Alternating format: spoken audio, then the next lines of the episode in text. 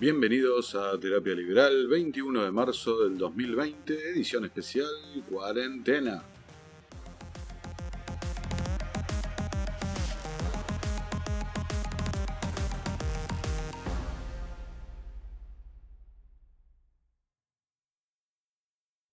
Como todos saben, acá en Argentina, desde el día de ayer, viernes 20 de marzo, nos encontramos en un aislamiento social preventivo, obligatorio, con la idea de que no se siga propagando el coronavirus para que el inyectarle algo de dinero, de infraestructura al sistema público para, llegado el momento de la explosión de los contagios, el sistema público pueda responder medianamente eh, bien, digamos. Eso es lo que al menos piensa la clase política, ¿no? Esa es su estrategia, no confesada abiertamente. Pero, como la naturaleza propia del Estado, de la burocracia, es la imposibilidad de manejar la cantidad de información que necesitan para poder dirigir nuestras vidas, ¿no? Como dice Hayek, el fracaso del socialismo se debe a esa falla en la cantidad de procesamiento de la información, empiezan a darse estas correcciones sobre la corrección y reglamentación o decreto sobre el decreto. Entonces, como nadie tenía muy en claro qué era exactamente lo que se podía hacer y lo que no, han ha salido en las últimas horas un decreto eh, rectificando, agregando algunas actividades que se consideran esenciales, clarificando un poco la situación, digamos, ¿no? Pero para que se den una idea, ¿no? Por ejemplo, vamos a poner el caso de la industria alimenticia. El gobierno ha asegurado que el normal abastecimiento de los supermercados se va a cumplir, que no van a faltar alimentos. Entre paréntesis, no entiendo cómo pueden hacer esta afirmación, ¿no? Si no son los dueños de la propiedad y no están al tanto de por cuánto tiempo se va a extender. Pero bueno, digamos, cerremos el paréntesis ahí. Han asegurado que no va a haber problema de abastecimiento. Entonces, desde ese principio, los supermercados, desde ese principio los supermercados son excluidos de este decreto de aislamiento social, digámosle cuarentena de ahora en más. Entonces, como son excluidos los supermercados, los trabajadores de los supermercados tienen que concurrir y los trabajadores concurren utilizando en general los medios públicos. Así que también hay que excluir a los medios públicos. Ahora, para abastecer el supermercado hay que excluir al transporte, al transporte de cargas, ¿no? Y para excluir al transporte de cargas hay que excluir a las estaciones de servicio para que los camiones tengan combustible para poder viajar, ¿no? Los camiones de cargas levantan su mercadería desde el mayorista, por lo cual hay que excluir a los mayoristas. Los mayoristas a su vez le compran al fabricante, entonces por lo cual hay que excluir también a los fabricantes de alimentos. Por ende también hay que excluir a los que hacen el packaging de los alimentos. Asimismo hay que excluir a todos los empleados de estos eh, sectores que estoy mencionando. A su vez también hay que excluir a los productores de las materias primas.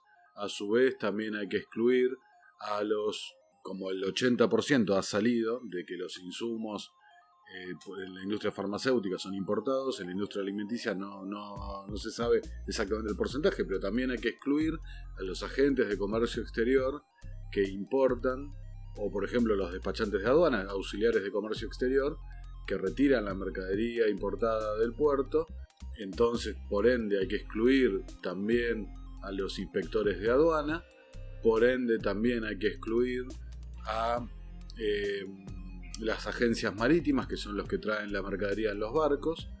Por ende, también habría que excluir a los bancos, porque los bancos son los que operan las transferencias, las operaciones financieras para que las agencias marítimas paguen a su vez a los embarcadores en el origen de la mercadería. O sea, y así, y así, y así. Hay, habría que excluir a los talleres mecánicos para que no haya ningún problema técnico, para que no se pare la cadena de producción. Habría que excluir, por ejemplo, también a los abogados, por si llegara a haber algún tipo de problema legal que en esta duda de cómo se interpreta el decreto. Por ende, habría que excluir a los tribunales o al menos dejarlos en unas guardias. Y así, así, así podemos seguir eternamente. Porque el sistema económico se basa en la distribución de tareas.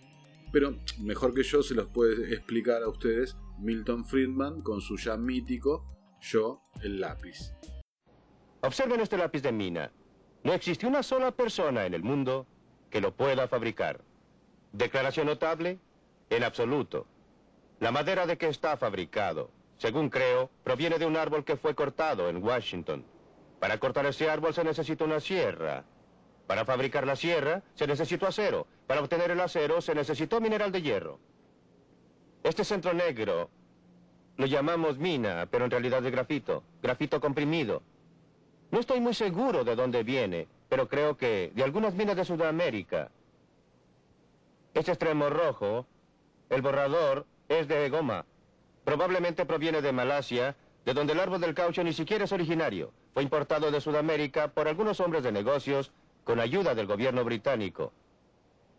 El casquillo de bronce, no tengo la menor idea de dónde proviene. Ni la pintura amarilla, ni la pintura que delineó las líneas negras, ni el pegamento que lo mantiene unido. Literalmente, miles de personas cooperaron para fabricar este lápiz. Gente que no habla el mismo idioma, que practica religiones diferentes, que podría odiarse si se conociera. Cuando usted va a la tienda y compra este lápiz, en realidad está intercambiando unos pocos minutos de su tiempo por unos pocos segundos del tiempo de todas esas miles de personas. ¿Qué los unió y los indujo a cooperar para fabricar este lápiz? No había ningún comisario enviando oficios o dando órdenes desde alguna oficina central. Fue la magia del sistema de precios, la operación impersonal de los precios, que los juntó y logró que cooperaran para fabricar este lápiz, de modo que usted lo pueda obtener por una suma insignificante.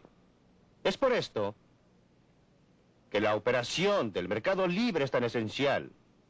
No solo para promover la eficiencia del producto, sino aún más, para fomentar la armonía y la paz entre los pueblos del mundo.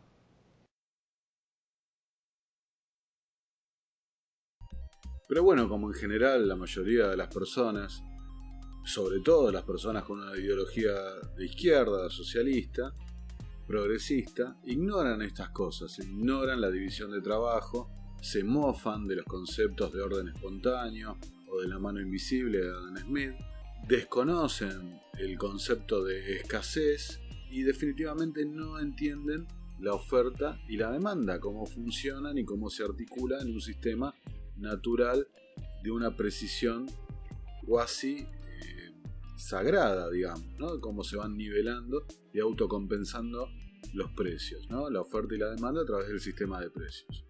Entonces, pasan cosas como la que estamos viendo en estos días, ¿no?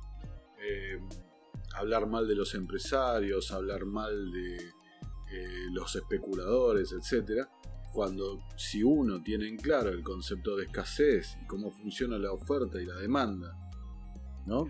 Y el mecanismo de transmisión, que es el precio, se da cuenta que es lo que pasa. Si de golpe hay una oferta de digamos, no sé, para poner números redondos que sea fácil de entender, 100 kilos de alcohol en gel, cuando en general la demanda era 50, 60, y de golpe la demanda pasó a ser 120. Entonces hay escasez porque no hay para todos hasta que se reacomode el proceso de producción, ¿no? Se reacomode el proceso de producción, el precio sube, pero cuando la oferta empieza a alcanzar la demanda, se estabiliza y vuelve un precio de equilibrio. Entonces, en casos como este, donde hay una demanda agregada superior a la media, a la normal, se da ese fenómeno, que aumentan los precios hasta que se vuelve a equilibrar el sistema. Por el otro lado, hay un montón de precios que, claro, no los están mirando, hay un montón de precios de bienes que han sufrido una baja considerable del precio porque ha caído absolutamente la demanda digamos, las entradas al cine. Si no hay absolutamente ninguna demanda de entradas de cine, pasan dos cosas, o bajan el precio y suman promociones, o cierran directamente, no operan durante la circunstancia de emergencia. Pero bueno, todos han visto que en portales como Mercado Libre y demás han resurgido las cuotas sin interés y demás, claro, por la cantidad de, de bienes de la economía que no tienen más demanda.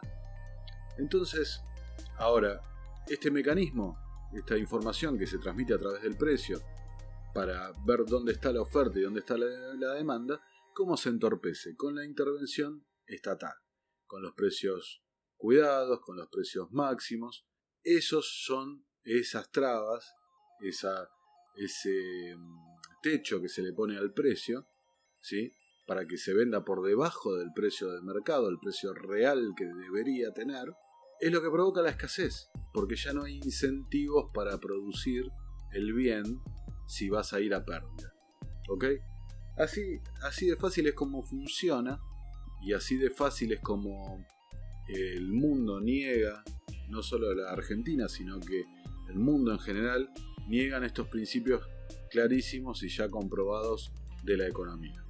¿A qué me refiero con que la Argentina lo niega? Argentina una y otra vez recurre, ya lo hemos analizado en este podcast, cuando hablamos del dogma keynesiano de la economía, una y otra vez la Argentina recurre a la inyección monetaria como eh, forma, o al control de precios también, como eh, forma de resolver las situaciones de crisis y demás.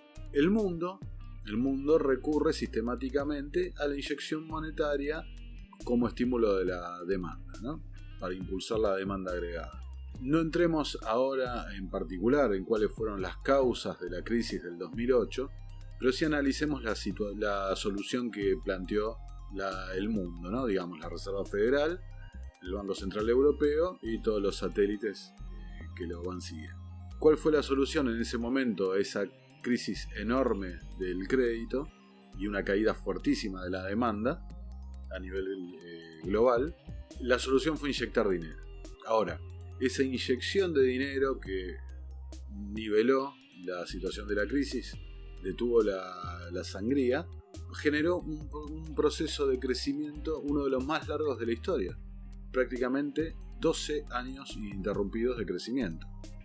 Ahora, ese crédito ficticio inyectado desde la Fed, inyectado desde el Banco Central Europeo, en algún momento termina colapsando. Entonces pánico o la realidad le vuelve a los inversores internacionales gracias a algún evento, algún cisne negro. En este caso el cisne negro fue el coronavirus. Entonces, por ejemplo, cosas demenciales como, para poner un ejemplo, Tesla, la empresa de Elon Musk, una empresa que jamás ha tenido un balance positivo, que ha tenido un crecimiento exponencial de su cotización totalmente infundado, llevado por expectativas futuras que quizás nunca se alcanzarían, o sea, una irracionalidad. Pero todo gracias a que el crédito es barato en el mundo. Esa inyección monetaria continua que se ha dado desde el 2008 hasta la actualidad. Esto lo, lo hemos tocado en el primer podcast de terapia liberal, donde dijimos que el problema de la Argentina, la escasez, entre comillas, de dólares, no es el problema mundial, donde hay una, una super abundancia de dólares. Hoy, 2020, la Fed y el Banco Central Europeo han resuelto exactamente lo, mismo. Vamos a aplicar la misma receta. Inyectemos dinero a lo loco. Pero hay una, una diferencia. Esta vez la crisis no es de demanda, la crisis es de oferta. Cuando, por ejemplo, una empresa como Apple está diciendo que volver a su cadena de producción le va a tardar por lo menos un año, ¿sí?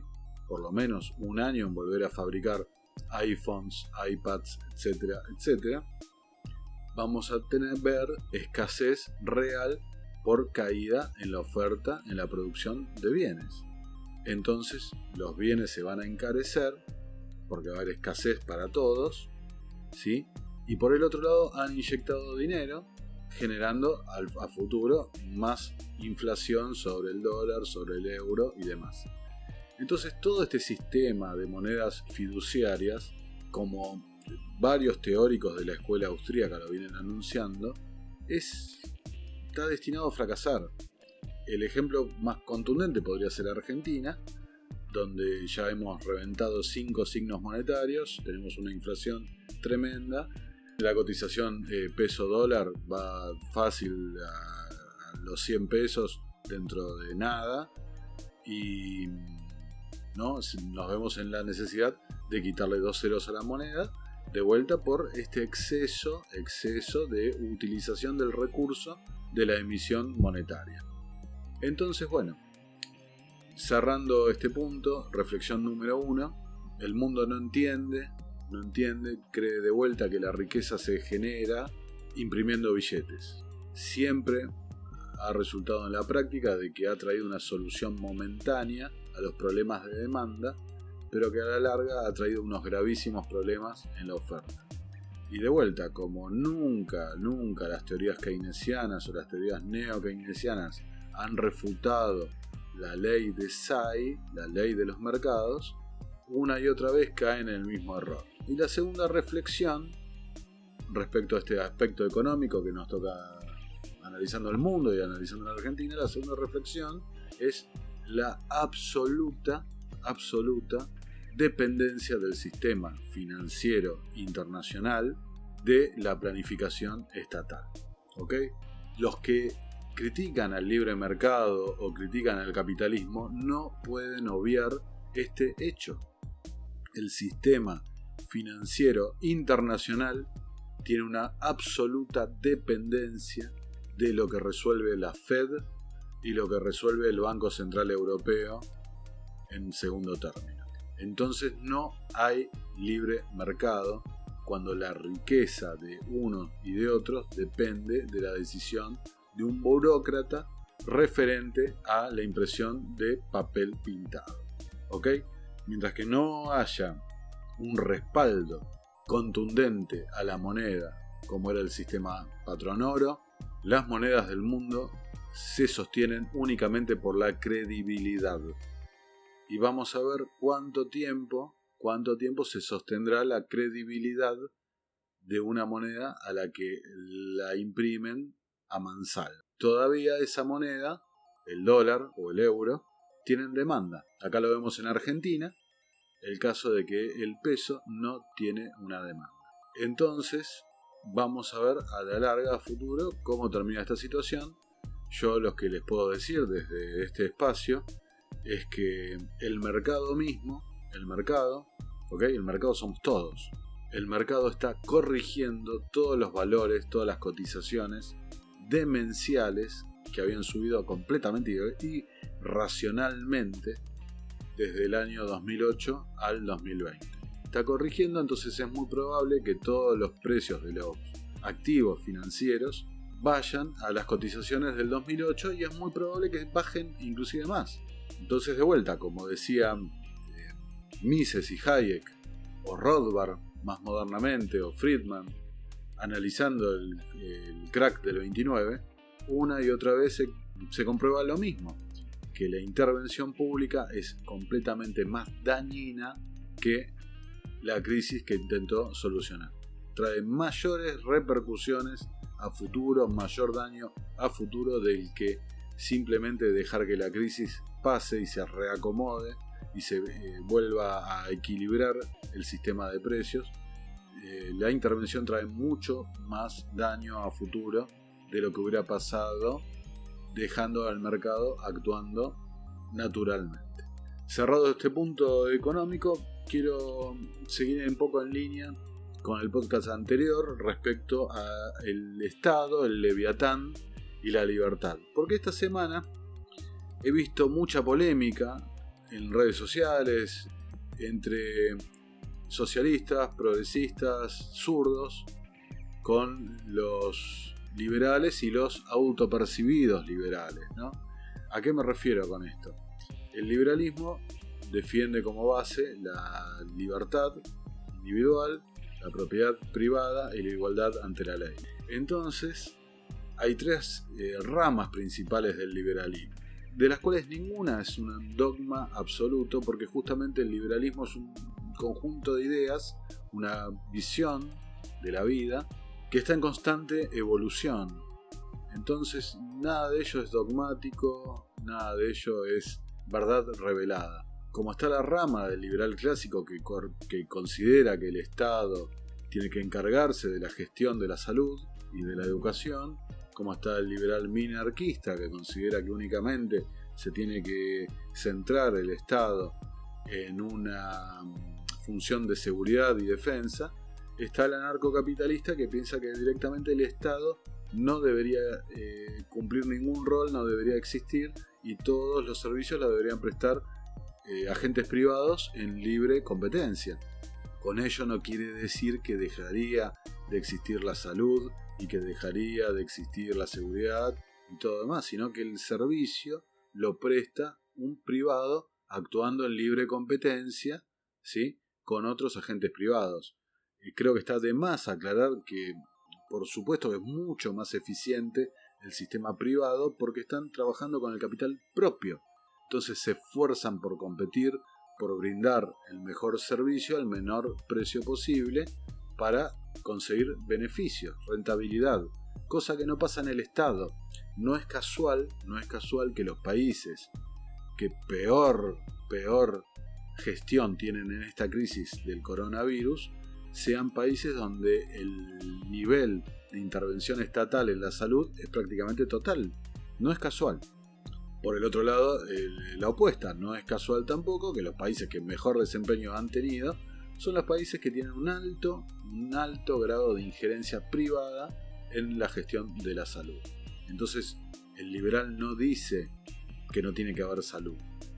El anarcocapitalista no dice, o el minarquista, que no debería haber salud, sino que la gestión, la gestión la tiene que hacer un agente privado en un sistema de libre mercado compitiendo con otros agentes. ¿ok? Creo que está clarísimo ese aspecto. El argumento socialista que han estado divulgando de que eh, ah, ahora los liberales piden Estado, que esto y lo otro, es una idiotez y habla de una ignorancia completa sobre el liberalismo. Y eh, digamos que a esa gente que está en un lugar intermedio, que no sabe lo que es el liberalismo y que sí sabe lo que es el socialismo vía adoctrinamiento eh, educativo, cultural, capaz que esa gente lo, lo considera como, ah, mira qué contradicción. Pero la realidad es que el Estado, recuerden, de tres ramas que describí del liberalismo, dos contemplan la existencia del Estado, pero es un Estado limitado, limitado, controlado y únicamente para organizar en cierta forma, ¿no? organizar la convivencia social, pero con el principio del respeto por la propiedad, por la libertad y por la igualdad ante la ley. ¿ok? O sea, no estoy planteando la hipótesis anarcocapitalista, por más que sea la que más me seduce a mí, no la estoy planteando. Me voy a concentrar en la hipótesis minarquista, eh, perdón, la hipótesis liberal clásica, ¿sí? que es la que contempla la salud como un servicio que tiene que prestar el Estado. Digamos, en definitiva, todos estamos compulsivamente obligados a pagar impuestos, entonces, ¿para qué los pagamos? ¿No? ¿Para qué? Los pagamos para que eh, desde un punto de vista constitucional, como está la, la legislación argentina, haya un sistema de salud eficiente, un sistema de salud que pueda responder ante alguna situación de emergencia, una educación estatal correcta, eh, que cumpla su rol, y todos los demás servicios colaterales del Estado. ¿ok? Entonces, al contrario de lo que sostienen muchos socialistas, zurdos, comunistas, progres y algunos liberales, como dije antes, autopercibidos liberales, ¿sí? para mí esta crisis del coronavirus aún demuestra más, más eficiente que todo lo que podamos decir en un podcast o en un video de YouTube o en un libro, en un texto. Es la demostración clara y contundente de por qué el liberalismo es la opción más moral, la opción más humana para que nuestras sociedades florezcan y crezcan y progresen. ¿Y por qué? Por la simple, el simple hecho de que ha demostrado una y otra vez esta crisis que las mejores iniciativas surgieron primero del sector privado, ha demostrado que la burocracia estatal llegó siempre mal tarde e ineficientemente, ha demostrado que el pago de impuestos no ha servido para mucho, porque todo el sistema estaba colapsado en Argentina, en Italia, en España, ha mostrado principalmente que la verdadera forma de actuar del Estado únicamente parte de la coacción más fiera y más rígida, más eh, draconiana que pueda existir.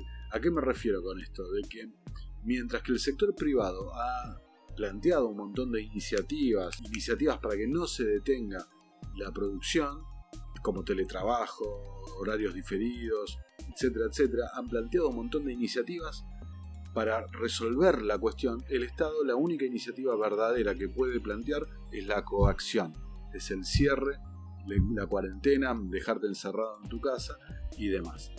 Entonces, para mí, esta crisis debería el movimiento liberal, los divulgadores liberales, deberían analizarla y divulgar estas situaciones que les estoy exponiendo.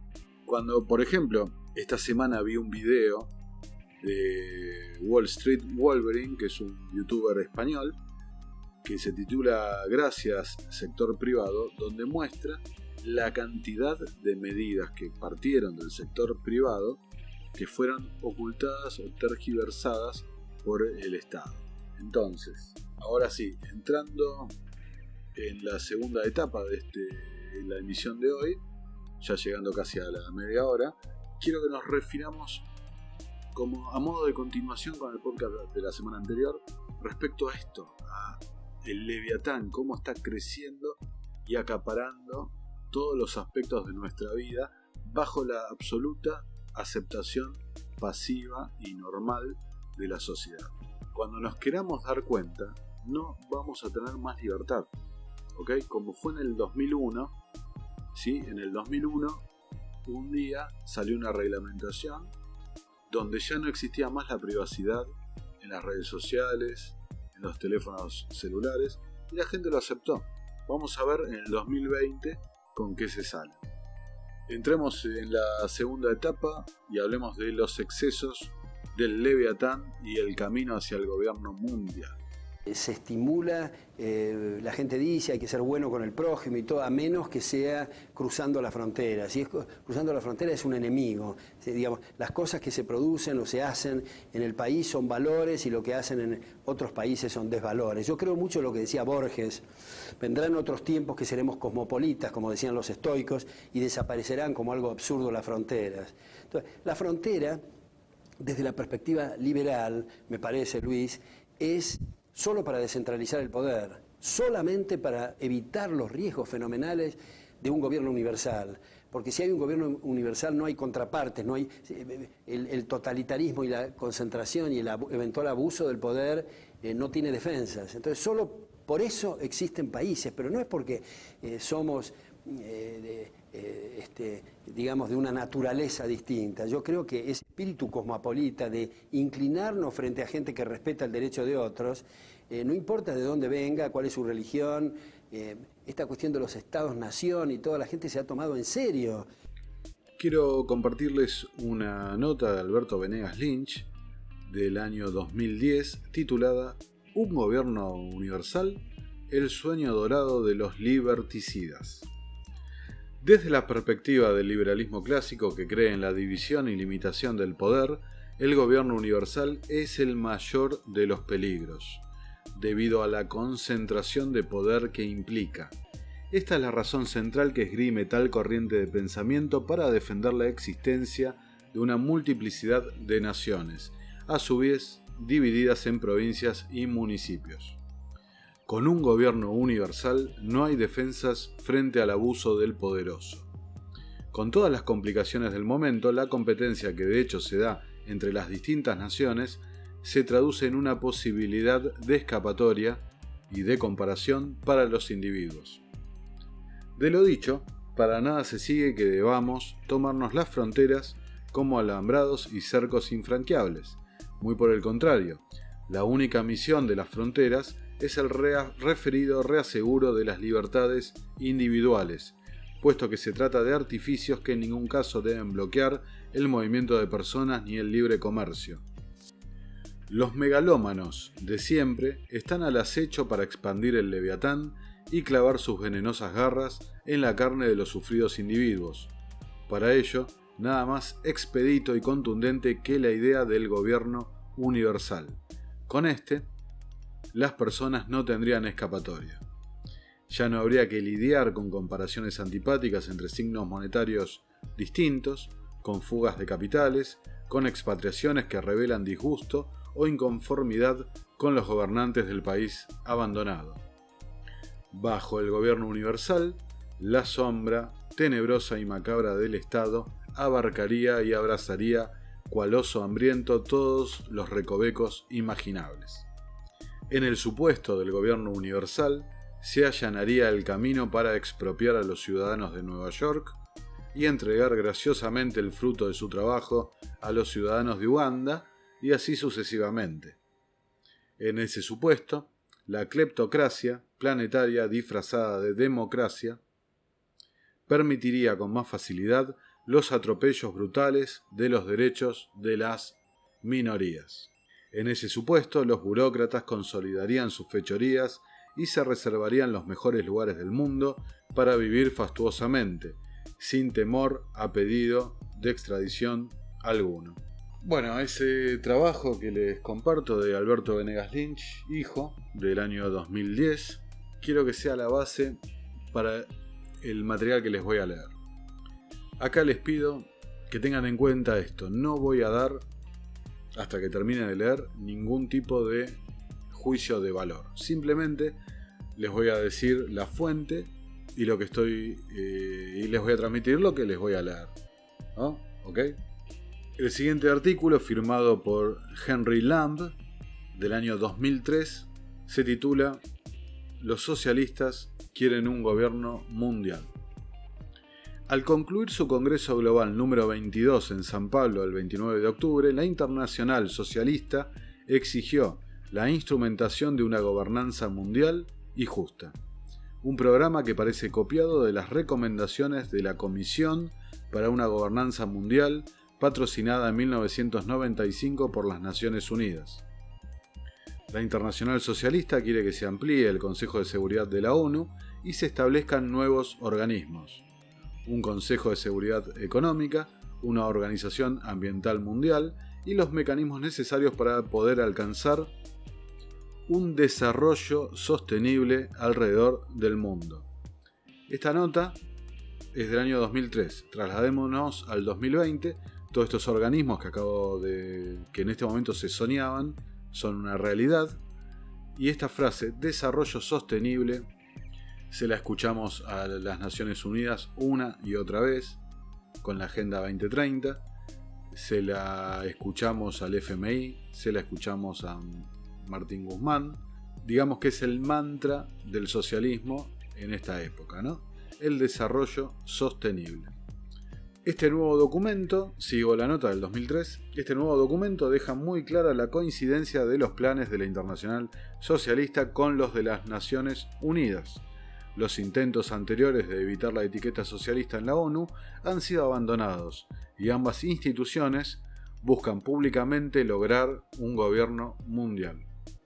El artículo 3 de esta Declaración de San Pablo decía, los neoconservadores, recordemos que estamos hablando del año 2003, están intentando explotar la situación para desmantelar todas las formas de gobernanza global, minimizar el papel de las Naciones Unidas, menoscabar las instituciones multilaterales, fomentar el unilateralismo y la consagración del mercado, e imponer la voluntad de los poderosos para decidir el futuro de la humanidad. El ex primer ministro socialista de Portugal, Antonio Guterres, reelecto presidente de la Internacional Socialista, declaró que la administración Bush está bloqueando los esfuerzos para establecer un nuevo orden mundial.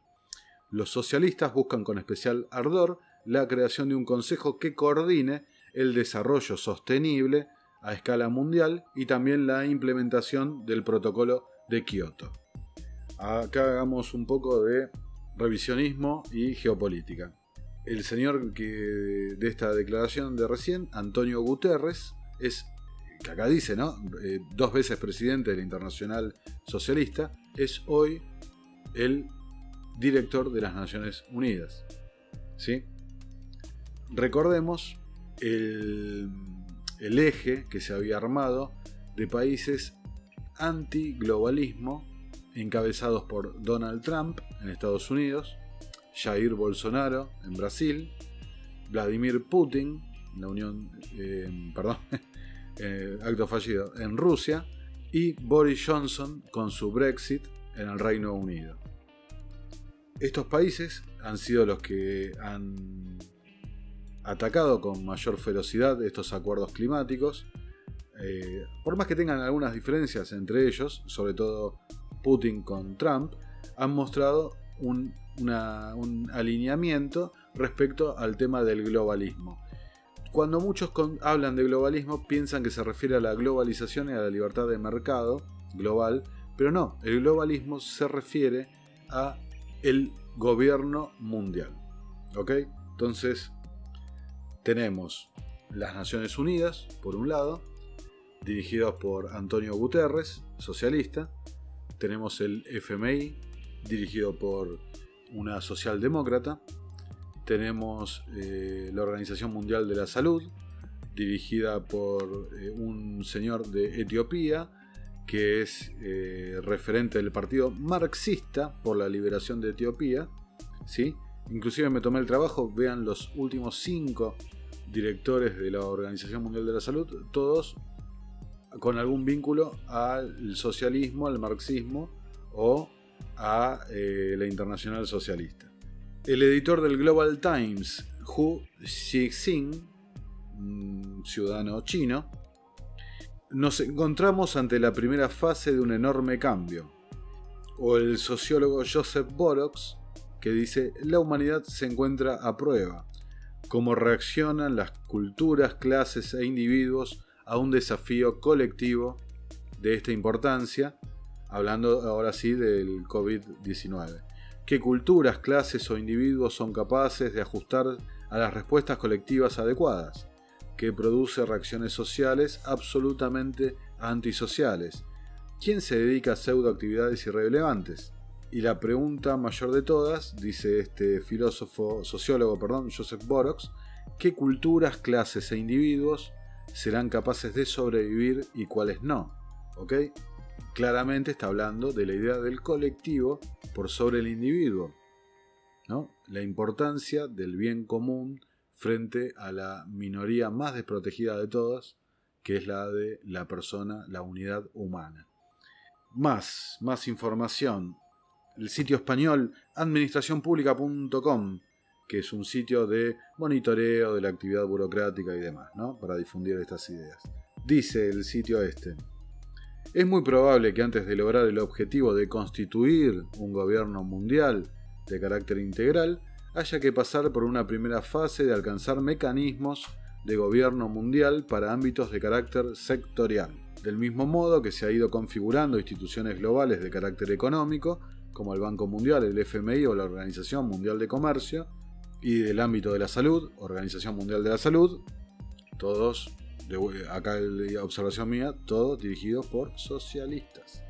Habría que crear instituciones para determinados ámbitos sectoriales que requieran con urgencia una gobernanza mundial. Los temas más urgentes serían cambio climático, sobrepoblación, que es el origen del cambio climático, gestión del agua, que es una consecuencia del cambio climático, esto no lo estoy agregando yo, estoy leyendo textual. ¿eh? Medicamentos, lucha contra el fraude fiscal, la gobernanza de la sociedad de la información, Big Data y de la inteligencia artificial. O sea, desde este website español están ah, diciendo la narrativa común del socialismo, que el cambio climático está causado por la actividad humana, por el libre mercado, la sobrepoblación, que es el origen del cambio climático, le está echando la culpa a la cantidad de población, porque esto, como lo hemos hablado, todos los socialistas, los intelectuales socialistas de relieve, son todos neomaltusianos, todos creen en que la solución a los problemas es reducir la población mundial. Esto no es conspiración, búsquenlo. Mm, en el capítulo que hablamos del dogma keynesiano, mostramos los documentos que mostraban a Keynes ¿eh? Eh, como miembro de la sociedad de eugenesia, hablando a favor del control poblacional, etcétera, etcétera. ¿no? Como tampoco es casualidad que los grupos de izquierda estén detrás de los reclamos del pañuelo verde y demás. Em, ¿Dónde estamos?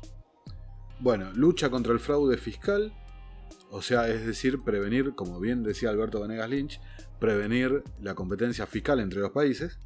¿sí? La gobernanza de la sociedad de la información y de la inteligencia artificial. Bueno, por supuesto, si vos necesitas planificar una sociedad y reconoces que tu principal defecto es que no podés procesar la cantidad de información que tenés disponible, por ende vas a ir a punta de pistola y te vas a asegurar todo el control del Big Data y la inteligencia artificial para poder planificar y controlar a la sociedad. Sigue. Sirve como, sirva como ejemplo la dificultad de llegar a acuerdos sobre cómo imponer medidas para disminuir los efectos del cambio climático y todavía es más difícil para una gobernanza mundial de los medicamentos o por ejemplo la sobrepoblación que es el gran problema oculto, políticamente incorrecto, que nadie desea abordar por sus impactos de carácter moral e ideológico. E, esto lo firma la página esta, administraciónpublica.com, donde eh, están diciendo con todas las letras que el, problema es que somos muchos y bueno, nosotros que somos los mejores, los planificadores, los gurúes, vamos a hacer como, como Thanos, el chasquido y borraremos a la mitad de la gente y viviremos, ¿no? Eh, viviremos en un mundo feliz. Entre paréntesis, estoy citando a la película de los Avengers, ¿ok? Por si a alguno le quedan dudas de que hay programación de las ideas socialistas a través de la cultura. Por ejemplo, sigamos con declaraciones eh, en el mismo rumbo, ¿no? Ahora, ¿qué dice el Vaticano a todo esto? El Papa Francisco en su encíclica Laudato Si la misma lógica que dificulta tomar decisiones drásticas para invertir la tendencia al calentamiento global es la que no permite cumplir el objetivo de erradicar la pobreza. Necesitamos una reacción global más responsable. Acá abro paréntesis un comentario mío. ¿Será que el Papa se está refiriendo elípticamente a la reducción de la población? Les dejo ahí la inquietud. Sigamos. El siglo XXI mientras mantiene un sistema de gobernanza propio de épocas pasadas, es escenario de un debilitamiento de poder de los estados nacionales, sobre todo porque la dimensión económico-financiera de características transnacionales tiende a predominar sobre la política. Vamos de vuelta con esta frase, es, es brava. Mientras se mantiene un sistema de gobernanza propio de épocas pasadas, o sea, se está refiriendo a las democracias liberales, las democracias constitucionales. Se está refiriendo a la necesidad de un nuevo orden mundial bajo un gobierno único. Dice, sobre todo porque la dimensión económico-financiera de características transnacionales tiende a predominar sobre la política. Y sí, la acción humana, la forma en que el ser humano se relaciona comercia y administra los recursos, tiende a ponerse por arriba de la política y está bien, está bien, ¿sabes por qué? Porque la política termina en estos planteos, estos planteos de burocracia y de creer en los unicornios de colores y creer en que cae el maná del cielo. Sigue el señor Bergoglio. Dice, en este contexto se vuelve indispensable la maduración de instituciones internacionales más fuerte y eficazmente administradas. ¿Sí? Recordemos que Martín Guzmán, cuando se reunió con la gente del FMI, lo hizo bajo la mediación del Papa Francisco. Entonces, de vuelta, la Organización de las Naciones Unidas, socialismo el FMI, socialismo. Organización Internacional del Trabajo, socialismo. Organización Mundial de la Salud, socialismo. Vaticano, que es la religión preponderante en el planeta Tierra, socialismo. Y están todos pidiendo que se vaya a un gobierno mundial. Ahora esto que les voy a leer es del pensador estadounidense Edgar Griffin, quien resumió los cinco objetivos de la revolución comunista global propuestos por Stalin en el libro Marxismo y Etnias. 1. Confundir, desorganizar y destruir las fuerzas del capitalismo en todo el mundo. Unir a todas las naciones en un único sistema económico mundial. Obligar a los países avanzados a verter una asistencia financiera prolongada en países subdesarrollados. Dividir al mundo en grupos regionales como etapa transitoria hacia un gobierno mundial total. Ampliando sobre este último punto, dice, las poblaciones abandonarían más fácilmente sus lealtades nacionales ante una vaga lealtad regional más que ante una autoridad mundial. Recordemos lo que pasó en la Segunda Guerra Mundial. El comunismo que estaba siendo difundido, propagado, financiado por intereses globales, vio como el proletariado el, obrero no salía a luchar por la revolución, sino que salía a luchar por su país. ¿Ok? Entonces, de vuelta, no estoy haciendo un llamamiento al nacionalismo, no se confundan. Estoy simplemente analizando y viendo cómo esta estrategia, estrategia a largo plazo, muy largo plazo, la, están llevando adelante perfectamente y la están desarrollando con eficacia dice, eh, bueno, abandonarían sus lealtades nacionales ante una vaga lealtad regional, luego para pasar a una autoridad mundial. Luego, los liderazgos regionales como la OTAN, la OEA, y agregaría la Comunidad Europea, que no existía al momento de publicar este libro de Edgar Griffin, ¿sí? pueden ser llevadas hacia una única dictadura mundial del proletariado. William Foster, expresidente nacional del Partido Comunista en Estados Unidos, escribió, Un mundo comunista será un mundo unificado y organizado. El sistema económico será una gran organización basado en el principio de planificación que ahora están haciendo en la Unión de Repúblicas Socialistas Soviéticas. El gobierno americano soviético será una sección importante de este gobierno mundial. Dore Gold, ex embajador israelí para las Naciones Unidas, autor de La Torre de Babel, cómo las Naciones Unidas aviva el caos global, dice, las Naciones Unidas no es un cuerpo mundial benigno y inefectivo, como te quieren hacer pensar. En realidad acelera y propaga el caos global. Gold presentó muchos puntos de evidencia para demostrar esto, incluyendo la neutralidad de valores, la inmoralidad de la equivalencia moral y el relativismo moral de la ONU. Paréntesis. El relativismo moral es uno de los principios fundamentales del postmodernismo, movimiento que se asocia con el neomarxismo. La corrupción generalizada, permitir que países con pésimos antecedentes en derechos humanos encabecen la Comisión de Derechos Humanos, permitir que países no democráticos tengan la mayoría de los votos y permitir que los regímenes comunistas ejerzan control.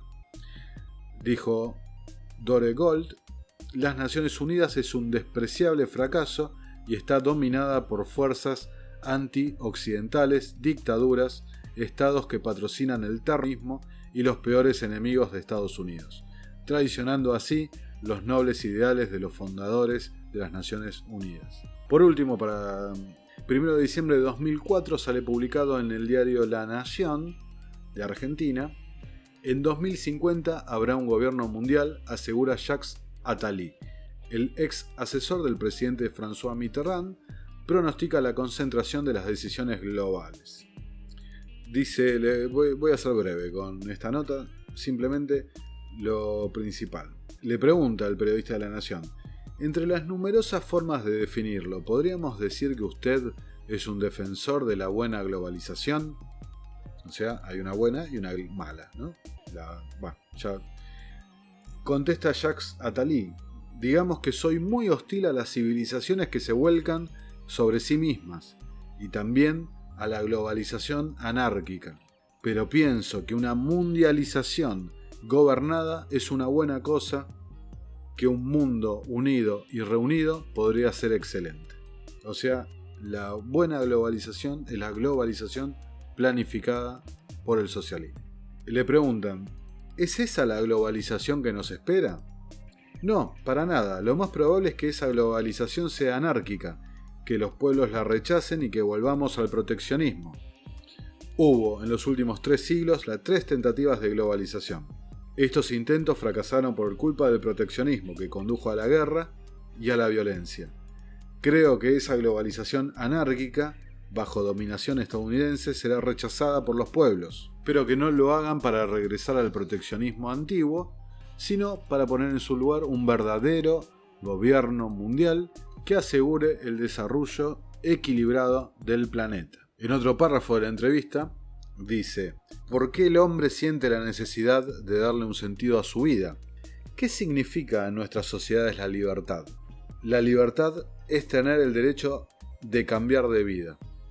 Y quien dice derecho a cambiar la vida, dice reversibilidad, es decir, precariedad. Muy poca gente se da cuenta de que el otro nombre de la libertad es la precariedad. Cuando decimos que nuestras sociedades producen empresas precarias, trabajo precario, parejas precarias, objetos precarios, sin saberlo, nos estamos refiriendo a un aspecto estructurante del valor dominante en nuestro modo de vida, la libertad. La libertad implica precariedad. La gran dificultad de hoy es cómo encontrar un verdadero proyecto de largo plazo que le dé sentido a la democracia y a la sociedad laica. Ese proyecto de largo plazo es la constitución de un planeta unido con un gobierno mundial, donde cada uno tenga su sitio y tenga los medios para realizar su sueño. Por último, le preguntan, ¿y qué pasaría con la soberanía de los estados? El actual proceso de construcción europea muestra que es posible crear una entidad con varios niveles en el cual coexistan las soberanías nacionales con una estructura supranacional. Por eso la construcción europea es tan importante, no solo para los europeos, sino porque es una especie de laboratorio de lo que conviene hacer a escala planetaria. Bueno, les leí lo que dice Jacques Attali, un reverendo hijo de puta, donde dice que la libertad es precariedad y para estar bien tenés que someterte a un gobierno mundial, un gobierno de ellos, es decir, retroceder a la época feudal, así somos todos miserables bajo un gobierno a la 1984. Este, este señor realmente es, este señor es un miserable como todos los que hemos leído, incluido el señor Francisco. Ahora, ¿qué me llevó a investigar todas estas cosas? No? Me llevó a investigar esto, la referencia continua en los medios acerca de que el coronavirus es un antes y un después.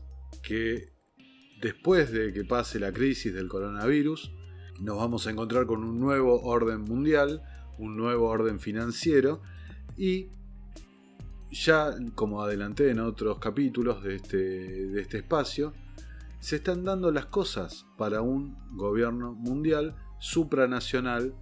¿no? Por ejemplo, ah, si tengo algún oyente chileno, me gustaría que haga el comentario. ¿No es cierto que las Naciones Unidas están operando en Chile desde el año 2005 para que se modifique la constitución? ¿Sí?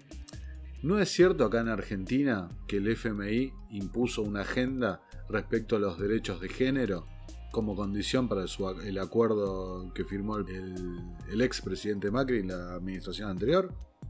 ¿No? ¿No es cierto que muchas de las cosas que les he leído responden a la misma narrativa, al mismo relato que se viene haciendo desde el actual gobierno? La solidaridad, la, la sostenibilidad, etcétera, etcétera. Citemos, por ejemplo, a un intelectual de izquierda como Noam Chomsky, eh, reconocido mundialmente, etcétera, etcétera, ¿no? El aparato mediático que difunde sus ideas. Chomsky, una de las cosas que lo ha hecho famoso son sus 10 claves como estrategia de manipulación masiva. ¿No? Esa idea de que a través de la ingeniería social, los estados, la gente de poder, crea un problema que antes no existía, crea un problema, espera la reacción del público y luego ofrece la solución. Como forma, de vuelta repito la palabra porque es muy importante, de ingeniería social. Jacques Attali, en eh, lo que leí antes, habla del laboratorio de la Unión Europea. Muchos se han referido a la situación en China como un ensayo, como un estudio de las políticas de salud pública, el laboratorio chino de las medidas de salud pública. He leído las referencias. Entonces, bueno, avancemos sobre lo que dice Chomsky, ¿no? Problema, reacción y solución punto aclaratorio. No estoy negando, relativizando la gravedad del coronavirus. ¿Ok? No lo estoy relativizando. Sino que quiero poner las cosas en perspectiva. Bueno, de este artículo de Chomsky podemos citar, por ejemplo, los métodos de manipulación, hacer que el ciudadano se implique con la causa, hacer que el ciudadano sienta una pertenencia a la causa. Acá en el caso del coronavirus, entre todos nos cuidamos, entre todos nos protegemos, etcétera, etcétera. Segundo aspecto, la gradualidad, que lo simplificaron con el término de cocinar a fuego lento la noticia. Ir llevando, hay muchos, lo pueden buscar en las redes, anticipos de que se venía una pandemia de gripe. Está el video de Bill Gates, está el video eh, declaraciones de la Organización Mundial de la Salud del año pasado, ir de a poco preparando el escenario. Doloroso, pero necesario. Ahí tenemos, por ejemplo, la idea de transmitir el mensaje político como que es algo que no queremos hacer, pero debemos hacerlo, por el bien de todos. Hablarle a la gente como si fueran niños, para llevarlos hacia la falacia de la autoridad, ¿no? disminuir la edad de raciocinio, la edad mental, la inteligencia del receptor del mensaje, para ponerlo en un lugar de inferioridad. Lávense las manos, chicos, tomen el té caliente, el alcohol. Apelar a la emoción en lugar de la razón. Otro aspecto nuevamente clave del discurso de la retórica socialista apelar a la emoción antes que a la razón. Si uno, por ejemplo, el otro día me pasaron un dato muy interesante. Todos a esta altura del día sabemos que hoy, 21 de marzo, hay cerca de 215.000 contagiados en todo el mundo con el coronavirus. Sabemos que hay eh, más de 10.000 muertos, sabemos cuántos hay infectados en el... Sabemos todo. Ahora, ¿ustedes saben por ejemplo, cuánta gente muere en accidentes de tránsito en Estados Unidos o a nivel global? Ni idea. ¿Saben cuánta gente muere de la gripe común? Ni idea. ¿Saben cuánta gente muere de cáncer? Ni idea. ¿Cuánta gente muere de hambre? Ni idea. La verdad. Ahora, por ejemplo, el otro día me dijeron, che, ¿Sabés cuánta gente se muere al año, según la Organización Mundial de la Salud, de por cometer suicidio? ¿Quieren saber la cifra? 880.000 personas al año. ¿Ok? Para poner las cosas en perspectiva. ¿Sí? Bueno, sigamos. Chomsky. Borrar la versión alternativa del relato oficial. Los primeros días que empezó a tomar trascendencia en los medios el coronavirus, había muchos infectólogos, muchos médicos, que trataban de un mensaje como este. Pará, es serio, es serio el nivel de contagio, pero pongamos la cosa en su lugar. Hay cosas mucho más graves que están pasando, ¿no? O había muchos, inclusive políticos, que cuestionaban, y lo hemos hecho desde este espacio, que cuestionaban la dureza excesiva de las medidas viendo el desarrollo de la enfermedad.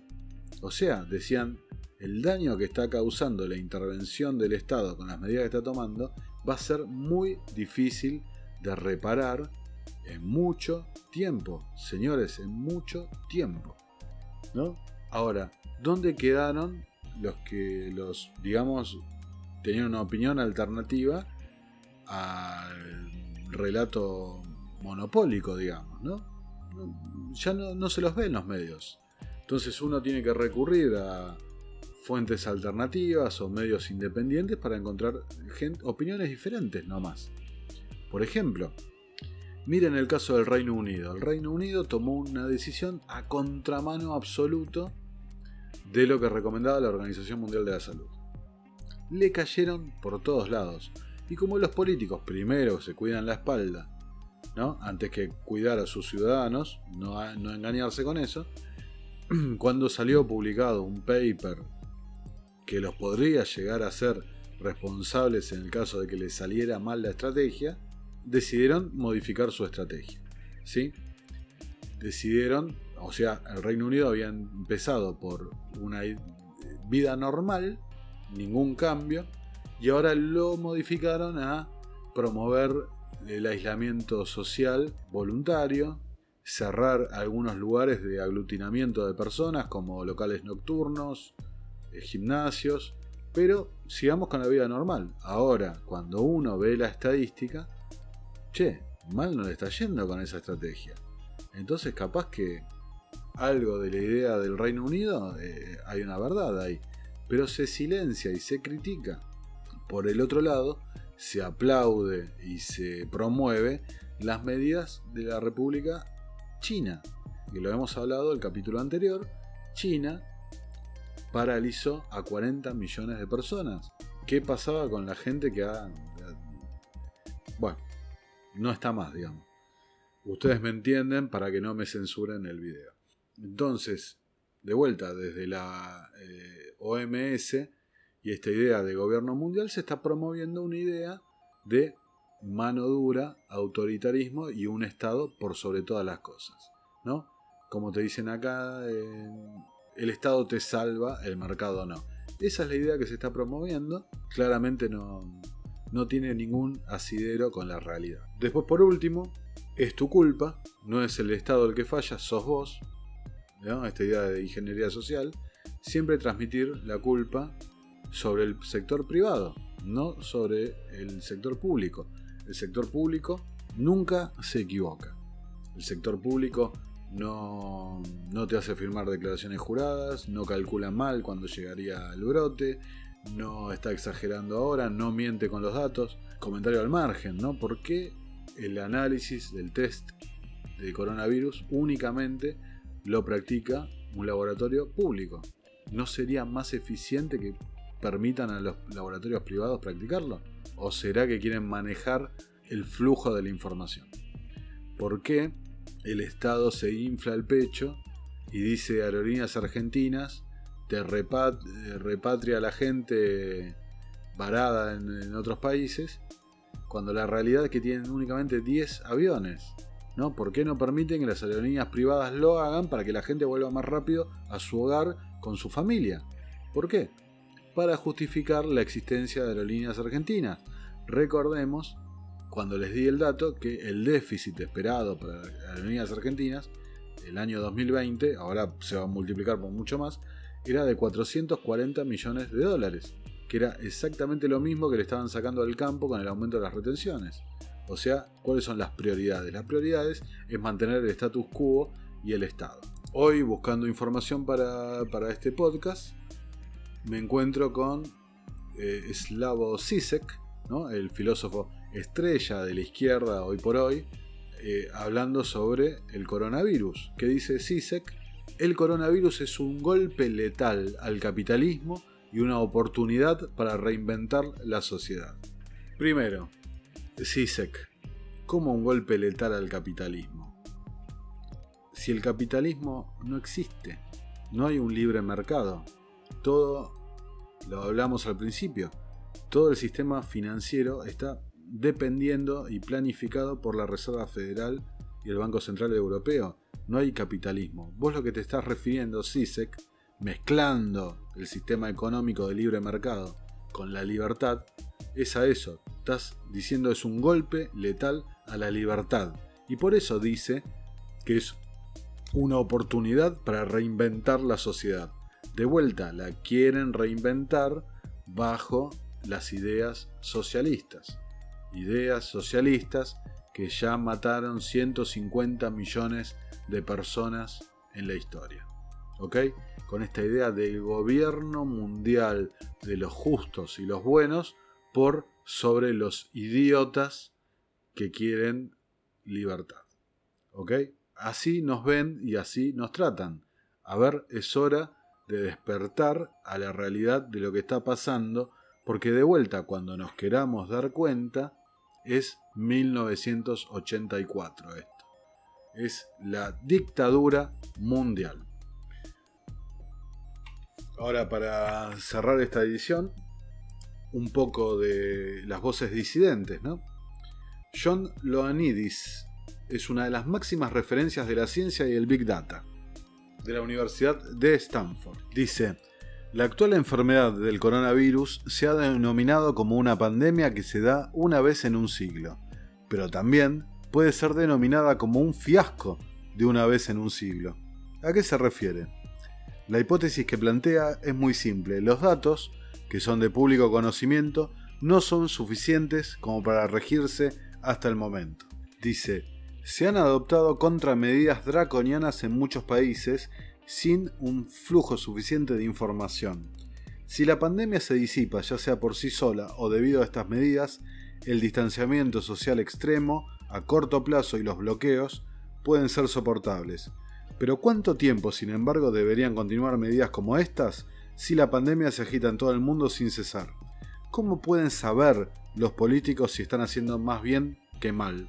No, les voy a leer toda la nota porque siempre va sobre lo mismo, les voy a dejar el link, pero les quiero decir que estos matemáticos reconocidos mundialmente, silenciados, ocultados lo que están diciendo, o al menos no difundido tan fuerte como otros eh, divulgadores, están trabajando con un modelo de una tasa de mortalidad del 0.05 al 1%. O sea, una mortalidad tan pero tan baja que no justificaría ninguna de las medidas que se están tomando. Dice, este enorme rango afecta notablemente la gravedad de la pandemia y lo que debe hacerse. Una tasa de letalidad del 0.05% en toda la población es menor que la influenza estacional. Si ese es el ritmo real, cerrar el mundo con consecuencias sociales y financieras potencialmente tremendas puede ser totalmente irracional. Es como un elefante atacado por un gato doméstico. Frustrado e intentando evitar al gato, el elefante salta accidentalmente de un acantilado y muere. Claro, lo que pasa que lo que no está viendo es que capaz que no hay irracionalidad detrás de esto, sino que hay un intento de promover, promover un nuevo sistema político y un nuevo sistema económico y social bajo la bandera del socialismo. Bueno, los dejo hasta próximamente, porque con esto de la cuarentena quizás podemos acelerar y sacar algún número más estos días. Muchas gracias por estar ahí, por haberme escuchado. Hasta luego. we are facing a global health crisis, unlike any in 75 year history of the United Nations. One that is spreading human suffering, infecting the global economy, and upending people's lives. A global recession, perhaps of record dimensions, is a near certainty.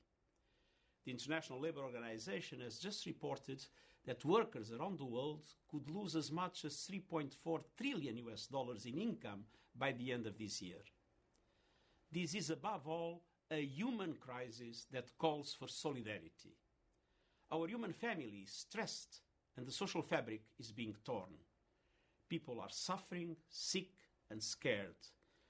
And current responses at the country level will not address the global scale and complexity of the crisis. This is a moment that demands coordinated, decisive, and innovative policy action from the world's leading economies. Health spending must be scaled up right away to meet urgent needs and the surge in demand expanding testing, bolstering facilities, supporting healthcare workers, and ensuring adequate supplies with full respect for human rights and without stigma.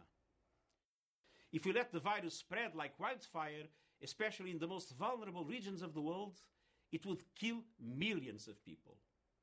As we need to immediately move away from a situation where each country is undertaking its own health strategies to one that ensures in full transparency a coordinated global response, including helping countries that are less prepared to tackle the crisis.